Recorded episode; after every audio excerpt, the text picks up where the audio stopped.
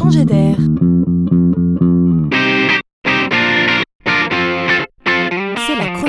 De Laurent Collen. Nous avons souvent parlé ici de la file d'attente aux caisses. Elle a toujours été un obstacle de première catégorie, irritant au point de justifier un demi-tour je rentre à la maison. Mais il en est un aussi dont on parle moins, c'est celui de l'attente aux cabines d'essayage pour les magasins de vêtements.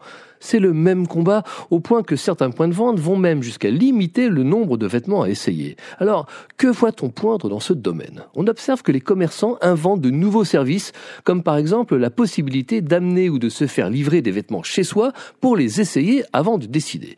Et on a vu également certains commerçants en ligne créer des cabines d'essayage virtuelles. Soit vous entrez vos mensurations exactes et un moteur essaye virtuellement des vêtements pour vous en vous disant si la taille est bonne ou pas, soit il vous propose carrément, à l'image de Fittle.com, de créer à partir d'une application votre avatar en trois dimensions. Pour cela, quatre photos suffisent. Une de face, deux de profil et une de dos. Et c'est l'avatar qui essaiera les vêtements pour vous. Plus loin encore, c'est la marque de cosmétiques bourgeois qui, elle, propose un miroir intelligent, disons magique, qui va renvoyer l'image de votre visage avec la couleur du modèle de rouge à lèvres que vous aurez simplement saisi en main et qui aura été identifié par des capteurs. On mixe ici produit réel en magasin et réalité augmentée.